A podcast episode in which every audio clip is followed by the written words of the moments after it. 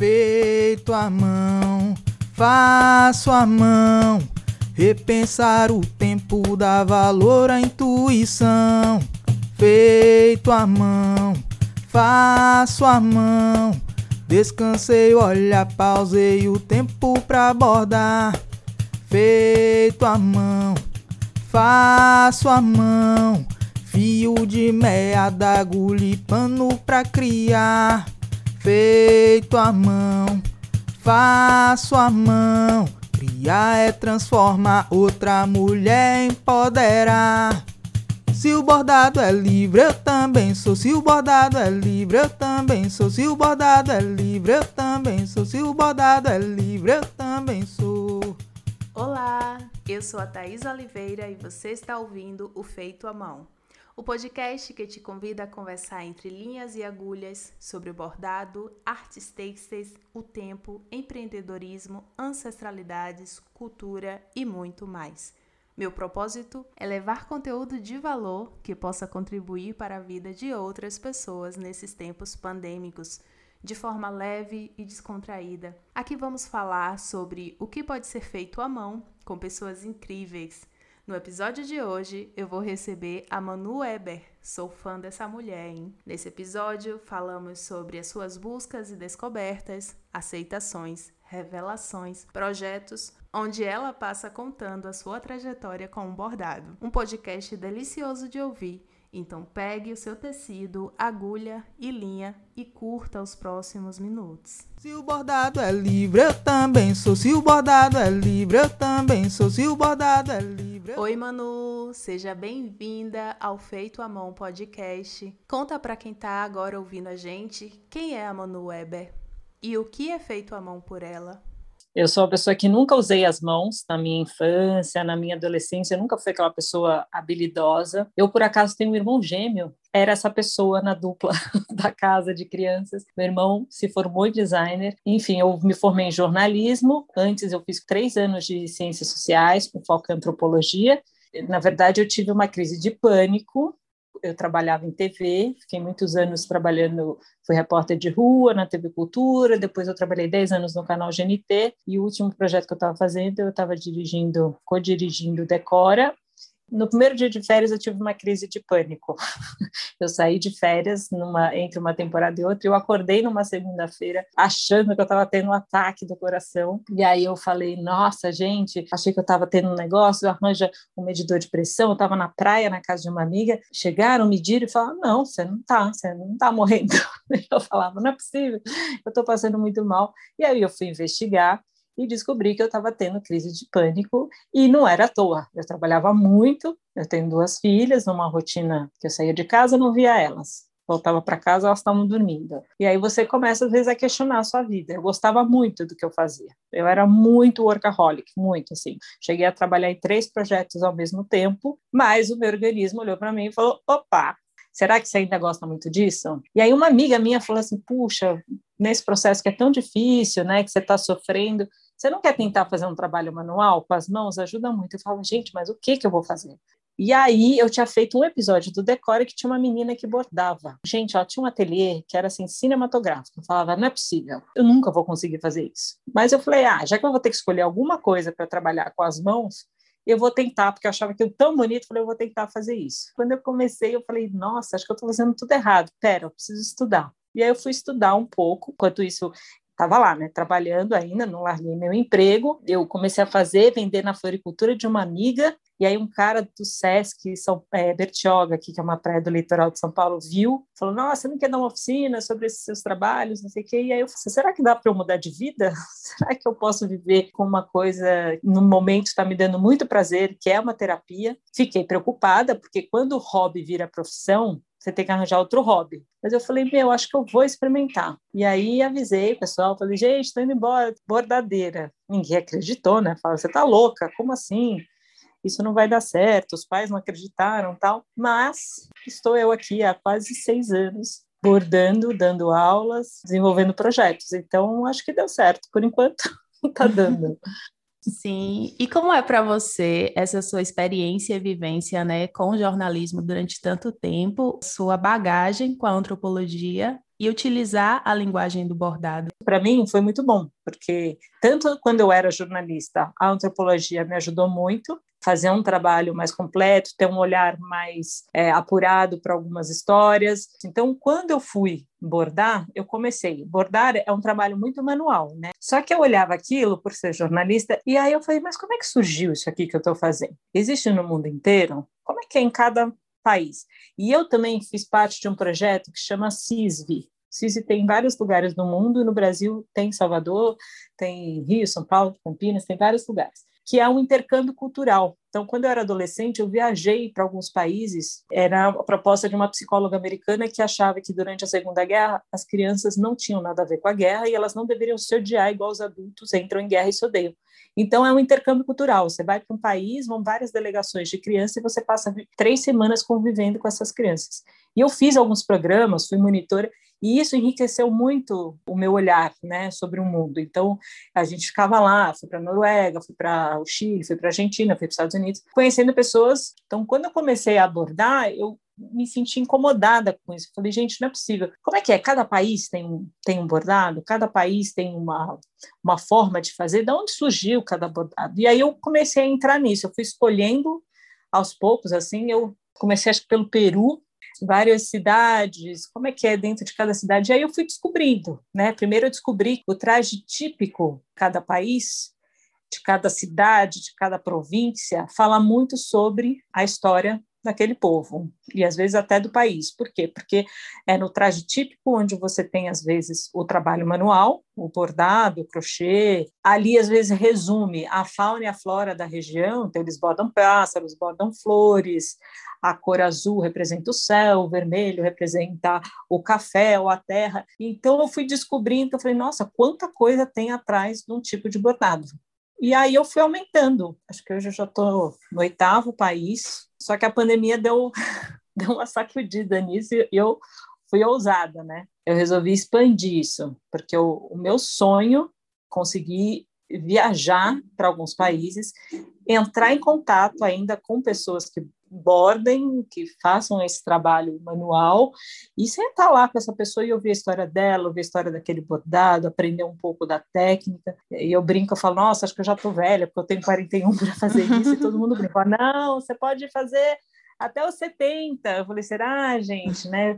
Eu descobri o bordado muito tarde, às vezes eu penso e às vezes eu falo que não, que eu falo, ainda bem que eu não descobri, tipo, aos 76, senão acho que eu ia me frustrar muito. E eu falei, puxa, meu sonho então era fazer essa viagem. Só que na pandemia, né? E aí eu acho que eu vou fazer o contrário. A gente vai viajar sem sair de casa. Eu vou convidar pessoas que bordam ou que são antropólogos, conhecedores, professores de bordado de outros países para dar aula. Tinha um projeto, né? Eu já tenho alunos que bordam e que curtiram a ideia, eu vou convidar essas pessoas. Esse ano em si, em 2021, eu comecei esse projeto de trazer convidados internacionais. Então, Guatemala, Portugal, é, uma professora da Letônia que fala em português deu uma oficina sobre Estônia, aí vai ter México e vai ter outros países que eu não posso contar, mas é, e, e, foi maravilhoso porque é uma troca que vai muito além do bordado. É outra cultura, essas pessoas têm outros conhecimentos, têm outras técnicas, contam a história do seu país ou a história. É isso, é você entrar em uma outra cultura para aprender uma, uma arte, só que junto com isso você conhece uma pessoa muito legal, essa pessoa te conta história, você conhece a história de um outro país, as tradições de outros países, e isso a gente tem um benefício sensacional. Mas como você percebe esse bordado brasileiro? Existem países, inclusive aqui na América Latina, que valorizam muito mais, colocam o bordado em um outro lugar. E aqui no Brasil me parece que ainda existe um certo preconceito, uma desvalorização. Então, dentro da América Latina, eu vou dizer assim, eu vou escolher essa palavra só para as pessoas entenderem. A gente tem uma desvantagem. Por quê? Porque no México, no Peru, nos países é, que têm o trabalho têxtil muito forte, principalmente porque porque são países frios, eles precisavam se aquecer Então, da lã, que é uma matéria-prima de fácil acesso, eles foram criando peças de vestimenta ou de uso doméstico, que era uma necessidade, né, para não passar frio. Então, por exemplo, na América Latina, a história datada do uso do tear é milenária, antes dos espanhóis chegarem nesses países. E a gente, no Brasil, o, o bordado, por exemplo, é visto muito assim, marcante quando chegaram os portugueses, veio junto com a Igreja Católica, as, as escolas religiosas no Brasil implementavam, né, tinha uma disciplina, prendas domésticas, onde as alunas mulheres precisavam aprender a bordar. Então, no Brasil, a gente, engraçado, a gente não tem uma uma cultura antes da chegada da colonização, assim.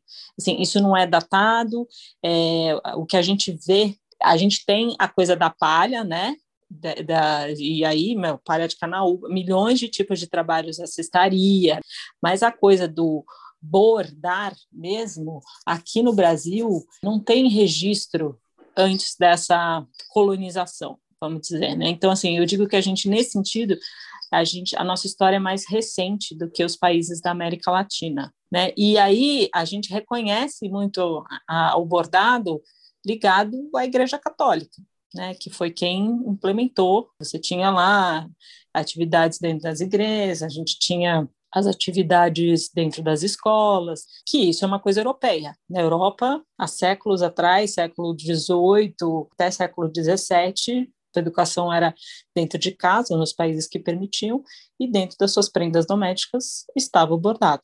Tem essa diferença com o resto dos países da América Latina às vezes se vê o tempo inteiro questionando, ah, mas como é que isso surgiu? Como é que aquilo surgiu? Isso é até uma discussão, assim, eu estou fazendo parte de um projeto do Instituto Urdume, aqui, uma série de pessoas que estudam bordado, as rendas, a costura no Brasil e na América Latina, a gente está fazendo um grande glossário. Chegou uma conclusão ali, pelo menos do grupo de bordado, que não dá para a gente datar. Eu, por exemplo, vou estudar um tipo de ponto no México e eu descubro que você tem cinco pessoas que contam histórias diferentes, mas por quê? Porque ah, a minha avó me contou assim, a minha tia que me ensinou me contou assado. Muitos registros ficaram na oralidade. E aí cada um absorve isso de um jeito. Né? Então, essa questão do bordado, do, do, das artes manuais no Brasil, você tem uma parte que vem da oralidade, aí quando chega a colonização, começa a haver um registro para o mundo, né, com as cartas, com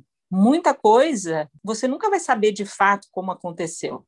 E eu não acho isso triste. Às vezes as pessoas ficam preocupadas, as pessoas falam, gente, mas isso tem a sua beleza de qualquer jeito. Está lá uma técnica, uma tradição de uma forma de bordado ou de cestaria. Ah, como surgiu? Tem cinco respostas para isso. Mas tudo bem, como é que é o ditado? Quem conta um conto aumenta um, um ponto, né? Então, quando você vai pesquisar, né, você põe Brazilian Embroidery, é o pano de prato, às vezes do interior de Minas, do Nordeste, com fio às vezes perlê, que é aquele fio que também se faz crochê. Você, quando você começou a bordar, né? Quando você decidiu é, experimentar, conhecer o bordado, quais foram as suas referências para desenhar? Você fazia desenhos livres ou você pegava referências que já existiam aí e bordava em cima desses? Minha avó chamava de motivos, né? O motivo de motivos. bordar, que, que seriam os desenhos.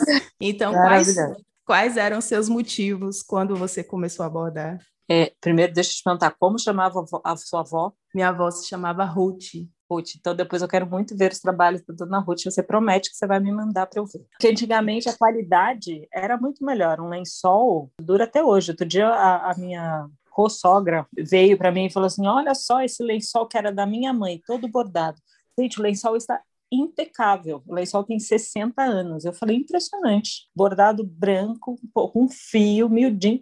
E eu falo, gente, imagina que hoje você vai bordar um lençol, você tem que achar o lençol para bordar, mas a qualidade antigamente das coisas era muito superior. Então, assim, as coisas duravam, né? Hoje eu morro de medo, porque eu falo que a gente, se a gente não cuidar e não escolher um pano bom, a, a, coisa vai se definhar e a gente não vai ter registro histórico do que é atual, porque realmente a qualidade do nosso material com essa coisa da industrialização, né, da made in China, made in Taiwan é muito inferior, né? Falando dos motivos, como dizia a sua avó Ruth, é, quando eu fui começar a bordar, eu queria flores eu tenho uma referência, uma memória da infância. Minha mãe tinha uns vidros na cozinha. A gente tinha uma cozinha que a, é, as prateleiras eram abertas, não era armário fechado, né? E aí a, a gente tinha em todos os vidros de mantimentos uns decalques que eram umas ilustrações botânicas, né, de flores e frutas que você passava na água, ele soltava e você colava onde você queria.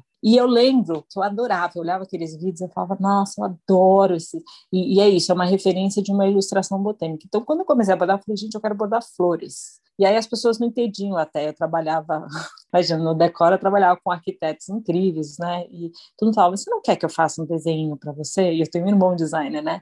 Mas por que, que você está bordando flor? Eu falava, eu gosto, deixa eu bordar flor. As pessoas não entendiam, mas eu tinha essa referência e aí eu fui.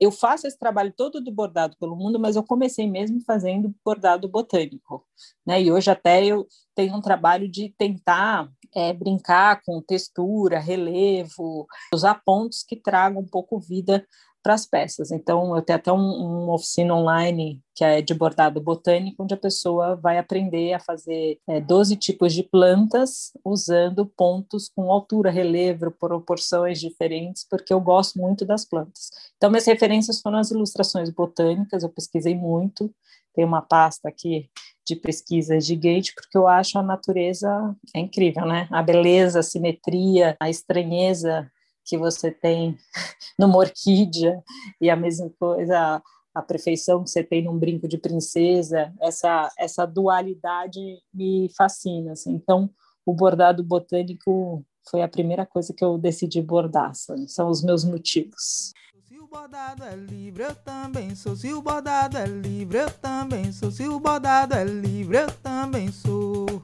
O bordado livre hoje em dia ganhou né, um outro nome que chama bordado contemporâneo. Você já tem livros que falam sobre isso. É, usam o bordado como forma de expressão. Aliás, a gente teve aqui em São Paulo uma exposição no SESC que foi muito importante, chamada Transbordar, onde eles convidaram artistas que usavam o bordado como forma de expressão. Qual que é a diferença, né? Eu até brinco do bordado e da costura, né? Que o bordado foi criado para decorar uma vestimenta, para decorar uma peça doméstica, decorativa, um tapete, uma cadeira, uma caixinha de joias, né? Então, ele saiu desse papel agora e ele é forma de se expressar, né? Então você tem artistas do mundo inteiro fazendo trabalhos totalmente diferentes usando o bordado. E às vezes eles nem chamam de bordado, mas eu busco o que é antigo. Eu gosto muito de ver quem usa o antigo e trabalha com um pé no novo, no, no contemporâneo. Outras ressignificações, né, para a gente. Então, fala um pouquinho desse trabalho da Cat que você gosta.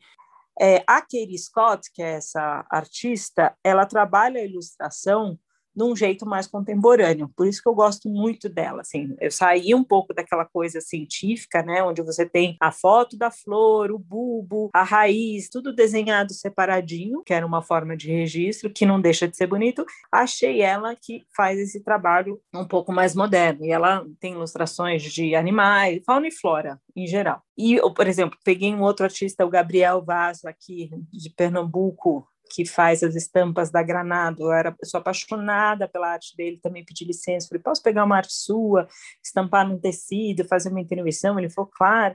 Então, assim, às vezes você se encanta por pessoas que fazem uma leitura dessa área da botânica e eu comecei a experimentar, porque eu falei, nossa, eu não preciso ficar só numa referência que é antiga. Tem uma outra artista que pinta paredes, ela até pintou aqui em São Paulo, em algum lugar, que também são desenhos botânicos, são plantas. É lindo o trabalho dela. Acho que ela é da Califórnia, mas ela vive aqui no Brasil. Então, quando você vê, tem um traço do artista, uma forma de desenhar, uma forma, né? A forma, qual que é a tinta que escolhe, como ele registra e ilustra o que ele quer. Então, isso também eu acho muito rico da gente poder explorar. Como eu não sei desenhar incrivelmente, eu tento buscar referências que me alimentem. Eu agora estou apaixonada por um designer de 1880, ele chama William Morris ele fazia papel de parede, ele fazia tapeçaria, ele fazia tecido, ele era, foi um cara super revolucionário nessa área de é, design. né, de superfície, ele criava estampas. E o trabalho dele é simplesmente maravilhoso. Então, é outro que eu agora estou fazendo um trabalho, é uma encomenda, mas enfim, comprei um livro, fui estudar e se fala, nossa, como tem coisas incríveis quando a gente fala em vou bordar flores. Bom, sua pesquisa de flores pode ser gigante. É isso que eu descobri.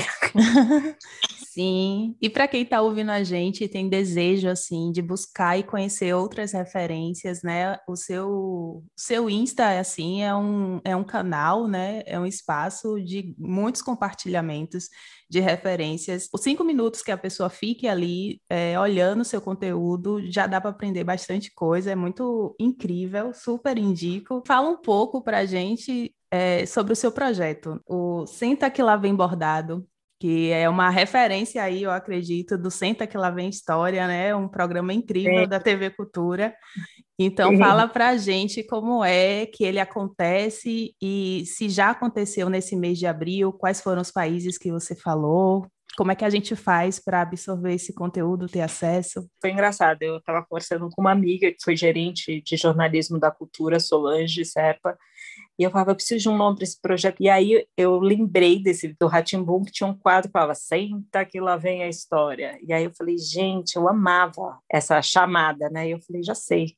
Aí ela falou, por que, que você não... A ideia foi dela, ela falou, por que, que você não põe senta que lá vem bordado? Eu falei, maravilhoso. E aí virou senta que lá vem bordado, mas nesse intuito de que vai vir uma coisa nova. A minha pesquisa foi assim, eu já tenho alguns países que eu conheço um pouco, mas eu falei, bom, eu preciso achar um um, uma pessoa que venha dividir o conhecimento, que ou já tenha ido nesse país, estuda arte têxtil, ou que realmente borda, que é isso, que vai conseguir nutrir a gente de alguma, de alguma forma. Então, eu já tive do, dois formatos. Tipo, a primeira, a primeira oficina foi a Guatemala, onde eu trouxe uma, uma mulher, que é a Pamela, incrível. Ela é chilena, mas ela faz umas viagens para Guatemala, Indigenias Chile, o projeto dela, onde ela leva turistas que querem fazer, conhecer a rota têxtil ali na Guatemala, no Lago Atitlã, que é um lugar assim de foto, você fica o sonho, depois que a pandemia passar, era visitar o Lago Atitlã. E aí ela faz essa imersão com essas pessoas, as pessoas vão, conhecem essas mulheres que bordam esse traje típico que é o uipil. No lago ali você tem várias comunidades, vários pueblos, né? E cada um tem o seu traje típico e cada um borda com uma cor, um tema. Então, assim, é muito rico. Então, eu trouxe ela, ela deu uma palestra, mostrou para gente os tipos de trajes típicos que são bordados e feitos no tear, e depois eu escolhi um tipo de bordado, e aí eu dei a oficina, eu estudei e dei a oficina. Então, esse foi um formato. Agora a gente teve a Estônia, um bordado lá da ilha de Murro, na Estônia, que é um bordado tradicional deles, eu tenho uma professora da Letônia que fala português. Ela vem ao Brasil de vez em quando, ela é graduada, fez oito anos de uma coisa também que não existe no Brasil. Ela mora no país europeu. Lá, o bordado tem um curso acadêmico, vamos dizer assim. Né? Você tem formações, então você tem a Royal School, você tem uma escola na Alemanha incrível. Ela estudou oito anos bordado, diversas técnicas, coisa que aqui no Brasil a gente aprende é isso, né? A gente senta com a avó, aprende, muitas pessoas aprenderam com a tia, com a avó. É difícil você ter uma. E não tem uma formação oficial, você não tem uma universidade, uma faculdade, um curso que né, você sai lá com certificado. Na Europa você tem isso, acho que é a Europa, porque é isso também. Na África, na Índia, você aprende na sua família, né, até aqui na América Latina mesmo, é uma tradição familiar. E aí Tatiana, que fala português, veio ensinar a gente o bordado da, dessa ilha de Murro, que foi sensacional. O material, eu tento trazer o material de fora, então veio o kit da Letônia, um kit todo material. O México está vindo também todo o material do México, que vai ser dado por uma família que faz, a família inteira borda. A gente até a Índia agora, é, com um cara incrível, um designer que é, já ganhou prêmio na Bienal da China de Arts Craft, mas a China está numa tristeza, né? Está em colapso. A gente cancelou, está sem condições por causa do Covid. Então, assim, a proposta é trazer essa pessoa, às vezes a gente consegue trazer o material do lugar. É isso, você faz uma imersão, né? Você não pega um avião, você não vai para outro lado do mundo, mas é isso, eu tento trazer o máximo dessa realidade para as pessoas que estão aqui, que querem experimentar. É, a, a ideia é essa, você ampliar o seu conhecimento, tanto no bordado, quanto de história, de tradição, de cultura, de povo, né? Isso é muito incrível, assim. Né? É, e às vezes, e, e aí tem a coisa pessoal também de cada professor, né? Que tem uma história ali por trás também. Então, assim, é um conhecimento sobre a cultura, mas também sobre essa pessoa que é o, o condutor dessa história, né? Então, eu estou muito feliz, assim, é um projeto que eu acho que a pandemia me obrigou, né? Quando a pandemia chegou, eu falei, caramba, não posso deixar minhas alunas sem aula. Eu já dava essas oficinas, né? Eu já tinha, já dava, ministrava oficinas temáticas de bordado pelo mundo, mas eu falei, puxa, mas agora é a hora, é agora é a hora que eu posso entrar, e aí eu entrava em contato assim, eu vou, pesquiso, pesquiso, pesquiso, a pessoa entra em contato pelo Instagram, tipo, oi fulano, eu tenho um projeto assim, assim, aí às vezes ligo, falo com a pessoa, a gente combina, explico, nananana, a gente faz, mas é isso. Eu acho que se não fosse a pandemia, eu não teria tido, sabe, esse insight, vamos, é uma realização, né, e é você conseguir um pouco é isso, né? É quase uma sensação de viajar. Todo mundo gosta de viajar, né? Tipo, ai, que delícia. Não tem aeroporto, não tem avião, mas tem um momento de você se deslocar, né? Escuta uma pessoa lá em outro país Sim. contando as histórias, mostrando peças, e isso eu acho que é quase uma coisa meio igual você entrar assistir um filme, sabe? Você fala, nossa, que delícia, me transportei, entrei nessa história aqui e fiquei durante três horas. Como é que a pessoa faz, então? Ela entra em contato contigo, aí se inscreve no curso? Como é que está acontecendo esse processo? Está disponível em alguma plataforma? Como é? Fala contigo pelo Insta? Tem algum site? Então, eu normalmente eu divulgo quando está próximo da data, eu faço a divulgação, posto no meu Instagram. Aí tem um link na bio que a pessoa preenche a ficha de interesse, e aí eu, eu entro em contato com cada um para falar isso, porque tem o valor da oficina, às vezes tem o valor do frete, né? Precisa calcular isso pessoalmente com cada um, mas é isso, eu costumo postar, a pessoa preenche uma ficha de interesse que está lá na minha biografia, e aí eu vou conforme a ordem de inscrição até preencher as vagas. Certo. Fala para gente qual o teu Insta, para as pessoas te encontrarem. Meu Insta é Manu, M-A-N-U, Eber, e-B-E-R-T, bordado. Manu Eber Bordado. Pronto, vai estar tá no link de descrição aqui desse episódio e também vai estar tá lá disponível no arroba do podcast, certo, gente? Manu, para finalizar, o nosso encontro de hoje. Então, como bordado, ele se faz presente nesses tempos pandêmicos? É, eu brinco que a gente praticamente vive uma situação de guerra. A única situação é que o nosso inimigo a gente não vê cara a cara porque é um vírus e ele é invisível, né? Então, é, a gente não vê ele a olho nu. Essa é a nossa desvantagem dessa guerra que a gente vive. Mas é, diante de tudo que eu estudei, realmente o bordado lá atrás, né, que era um passatempo, por exemplo, na Europa, né, da mulher que estava em casa, ou era o passatempo, ou era por necessidade uma forma de você adornar um traje típico, fazia parte de uma cultura, então você se dedicava um momento àquilo. Até hoje a gente escuta histórias, né, de mulheres que ainda bordam em diversos países, que o bordado sim tem esse efeito quase terapêutico nas pessoas, né? Todo trabalho manual tem. Por quê? Porque o trabalho manual, você estar ali com você, repetindo o movimento te coloca num estado diferente. Então, a sua pressão arterial diminui, seu batimento cardíaco diminui, você passa muitas vezes a pensar só naquilo, e isso é uma forma de meditar, né? Você esvazia sua mente, se concentra numa coisa só e para de pensar no resto, né? Então, o bordado é, gera esse passatempo que te traz um, um conforto, né? Então, na Primeira Guerra Mundial, teve um homem incrível, não vou lembrar o nome dele, que resolveu nos hospitais onde os soldados se recuperavam ensinar bordado para esses soldados com traumas pós-guerra e que muitas vezes perderam um membro, né, vieram com muitos traumas psicológicos. Ele descobriu que era uma forma, né, de terapia para esses homens, como também homens em campos de batalha, soldados italianos entre a espera de uma batalha e outra é, bordavam, né? As enfermeiras no campo de concentração, né, na Ásia, que isoladas dentro de uma cela também bordavam numa forma de esperança, né? Bordavam mensagens para famílias, eh, maridos. Então o bordado sempre eh, entrou.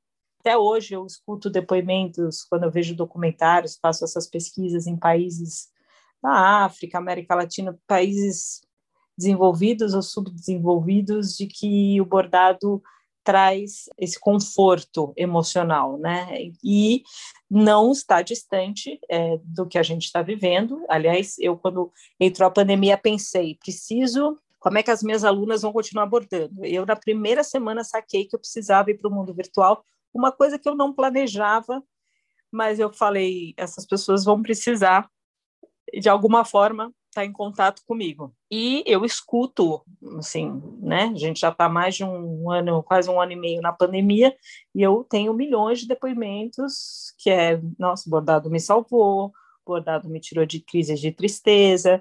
Muitas pessoas conseguiram, né, vendo parentes muito é, tristes com a situação, conseguiram apresentar o bordado para essas pessoas. Então, eu tenho minha mãe começou a bordar, é, e aí, meu, essas mulheres estão né, fazendo trabalhos incríveis. Os homens ainda têm uma resistência, é muito engraçado, né? Eu falo, se os homens soubessem o quanto o bordado ajudou em situações de passado, enquanto é, no México, famílias inteiras bordam, inclusive avós, maridos, né? Aqui no Brasil tem essa coisa do preconceito, né? Que é coisa de mulher bordar. Mas, enfim, a gente tem no Brasil hoje, no mundo inteiro, homens bordando com trabalhos incríveis. Na Índia, muitos homens bordam, no Paquistão, muitos homens bordam, no Peru, muitos homens tricotam, né? Tem trabalhos feitos só por homens. Então, aqui no Brasil, infelizmente, eu falo que meu sonho era ter uma turma só de homens, porque eles não sabem a vantagem de fazer um trabalho manual. Mas, enfim, é, é a gente sim, né? Eu, eu falo que todo mundo nessa pandemia, como no momento de guerra, descobriu que você precisa ter uma válvula de escape. Tem gente que passou a tricotar, tem gente que passou a crochetar, tem gente que passou a fazer aquarela, tem gente que passou a costurar e tem gente que passou a bordar. Você tem que ter um, um hobby que te desopile, desopila sua mente, né? Então, tem gente que foi costurar, aprender um instrumento, aprender uma outra língua o trabalho manual em si tem todos esses benefícios, então eu vejo cada vez mais pessoas me procurando. E, por exemplo, eu tenho um kit de bordado japonês que é impressionante, ele é um sucesso, porque é uma padronagem japonesa, é um jeito super fácil de fazer, e as pessoas se encantam, assim, é o querido dos kits, porque realmente é terapêutico. As pessoas me escrevem falando, nossa, não acredito, não, eu fiquei sem pensar em nada, isso me ajudou muito. Então eu falo, gente, quem não acredita, experimenta, porque é verdade. Sim. E você, o que o feito à mão te trouxe? O que essas atividades manuais trouxe para sua vida nesses tempos que você está aí estudando, se dedicando, ensinando? Já é jornalista, antropóloga, professora. O que esse fazer, né, te trouxe? Então, é muito engraçado, porque o meu hobby virou profissão, né? Me dedico horas a. São raros os momentos que eu consigo sentar e bordar, que eu estou hoje em dia fazendo muito mais coisa, mas também que é o curso natural de quem tem um negócio. Então, ser, é ser um empreendedor você acaba não fazendo muito. Eu consigo fazer mais quando eu crio oficinas, quando aprendi a crochetar um pouco para ter uma válvula de escape. Então, às vezes eu. Mas eu, eu brinco que eu não posso viciar no crochê, porque a minha profissão é o bordado. Então, tem que tomar cuidado, pular para o lado de lá. Mas o bordado, para mim, ele sempre teve um outro meio lugar. Às vezes eu pergunto para as pessoas para ver se as pessoas têm a mesma sensação que eu. Eu, às vezes, quando começo a abordar, as coisas vão vindo na minha cabeça, mas eu vou conseguindo resolver elas. Então, eu, no começo eu até brincava com as minhas filhas, falava, meninas, espera aí que eu vou ali bordar um pouquinho só para resolver um problema que eu tenho na cabeça. Por quê? Porque quando eu estou ali no movimento repetitivo, e claro, hoje eu já, já sei todos os pontos, né? Eu não tenho ainda aquela concentração, eu não preciso mais fazer aquela concentração para o ponto sair certo, eu já sei fazer aquilo. Então, quando eu entro nesse processo, eu acabo, é, é uma forma, é, é um momento que eu consigo pensar em várias coisas que eu preciso resolver. Então, como é que eu vou fazer esse projeto? Eu preciso fazer aquele outro, como é que ele vai ser? O que, que eu vou usar? Um resolvedor de problemas, vamos dizer assim, mas que não é o efeito para quem está aprendendo. Para quem está aprendendo, é realmente um efeito de esvaziar a mente não entrar em, em pane, né? Porque você está ali num movimento repetitivo e parece que as coisas vão, os nós vão se desatando, né? Sim. Muito interessante ouvir né, essa transformação do fazer desde o início, quando você começou com as referências, seu processo de pesquisa, e agora como se transformou em um empreendimento, né, em um trabalho, é e como é possível é, a, nós termos essa autonomia, principalmente nesse momento de pandemia, assim, eu acho que é muito empoderador, né? Empoderadores, Sim, eu... empoderadores nesse momento, assim, como a gente precisa dessas referências e ver que é possível, né? Porque se foi possível para você, também pode ser possível para muitas outras pessoas. Eu acho que essa mensagem é muito importante, assim, que nunca é tarde para você. E eu falo, se você tem uma dúvida na sua vida, na sua profissão, se você está de saco cheio, se está te fazendo mal a vida que você tem, eu brincava assim, quando as pessoas vinham do meu lado e reclamavam muito da vida, eu falava, meu Deus, vai vender coco na praia, você vai ser mais feliz? Porque essa coisa da gente sabe? Ficar achando que, ah, se eu estudei muitos anos uma coisa, eu preciso ser ela até o final do mundo. Aliás, o futuro nem é esse, né? As universidades, segundo os futuristas, estão correndo um risco de nem, né, as pessoas vão ter mais de uma profissão. Então, assim, é, o que eu aprendi é, todo mundo olhou para mim e achou que eu era louca. A minha mãe teve um chilique. Como com duas crianças você vai mudar de profissão, vai ser professora de... Ninguém acreditava. Então, eu falo, gente, não desista. Você tem vontade de criar alguma coisa? Vá lá, experimenta e tenta, porque o não fazer é isso, você vai morrer triste e infeliz porque você não tentou, né? E estamos aí no momento que prova que a vida é um sopro. Então vamos ser felizes, vamos viver, vamos experimentar, né? Porque se a gente quer muito, gente, tudo funciona. Vai ser feliz. Vamos ser felizes, né? Exatamente. E o bordado é sobre isso, né? Porque quando você erra e você já preencheu bastante coisa ali, não importa, você tem que desfazer e refazer. Então, é um trabalho que tem a ver muito com fazer de outro jeito, com tentar novamente, Sim. e também com a, a, coisa da peça única, né? Porque não existe, é muito difícil você, a reprodução no bordado, né? É, é muito difícil você, você pode até desenhar, mas quando você borda, o desenho se transforma. Então, Sim, é esse, isso, esse olhar para a arte de uma forma viva, né? Não uma coisa estática, cartesiana, que somos assim, vamos morrer assim, o nosso aí, caminho é gente... é único. Então, mas é que a gente é educado assim, né? Ah, eu tenho que ser Sim. perfeito, ah, eu não posso errar. Eu vejo as alunas errando um ponto e rola uma frustração e eu falo, gente, mas todo mundo aqui aprendeu a nadar, andar de bicicleta de primeira? Pulou na bicicleta, a bicicleta andou e você andou junto? Não, não é assim. Sabe, a gente carrega né, a coisa do catolicismo, o ser culpado, né? Você tem que ser perfeito, você tem que dar conta de tudo, você tem que saber fazer tudo, seu bordado tem que sair perfeito. Eu falo, gente, a primeira coisa é desapega dessas obrigações, desse formato de culpa, né? O ser humano vive em culpa, né? E isso é muito culpa das religiões também, né? E dois, saiu do jeito que saiu, porque essa é a sua mão e assim foi você que fez. Nunca ia sair igual um do outro, porque foi você que fez. E sinta orgulho do que você fez. Entendeu? Para de comparar com o do vizinho. Ai, mas o dela tá perfeito. Ai, mas eu falo, gente, para, cada um é cada um. Só que é isso, as pessoas conseguirem sair desse lugar e desse papel é muito difícil. É isso, é terapêutico mesmo, entendeu? Porque as pessoas às vezes vêm bordar e aí ficam se frustrando. E eu falo, não se frustrem, entendeu? Ninguém aprendeu a andar de bicicleta na primeira sentada. Ninguém caiu na água e saiu nadando crawl. Então, assim, vamos aceitar que é um processo e que o seu não é igual ao do outro e que talvez você vai fazer de um jeito e o outro vai fazer do outro e que assim o que tem o resultado final é assim tem que te dar prazer com certeza. Então é isso que eu falo para as pessoas. Essa é a fórmula da felicidade. Sinta prazer no que você está fazendo e não se julgue e não se cobre tanto. Se você conseguir fazer isso, a coisa vai fluir. Exatamente. Então, gente, com esse recado aí incrível da Manu, né, a gente encerra esse primeiro episódio do Feito à Mão podcast, né? Então, se vocês querem acompanhar o trabalho da Manu, é, sigam ela no Insta, entrem em contato com ela. Ela é uma pessoa super disponível. Obrigada, Manu, por ter aceitado esse Imagina, convite. Obrigada a você. Um beijo grande. Beijo, beijo. Fiquem bem com saúde. Esse foi o primeiro episódio do Feito à Mão. Muito obrigada por terem escutado. Teremos novos encontros sempre aos sábados às 14 horas. Até a próxima semana. Feito à mão, faço a mão. Repensar o tempo dá valor à intuição. Feito à mão, faço a mão. Descansei, olha, pausei o tempo pra abordar. Feito a mão, faço a mão. Fio de meia da agulha pano pra criar. Feito a mão, faço a mão. Criar é transformar outra mulher empoderar.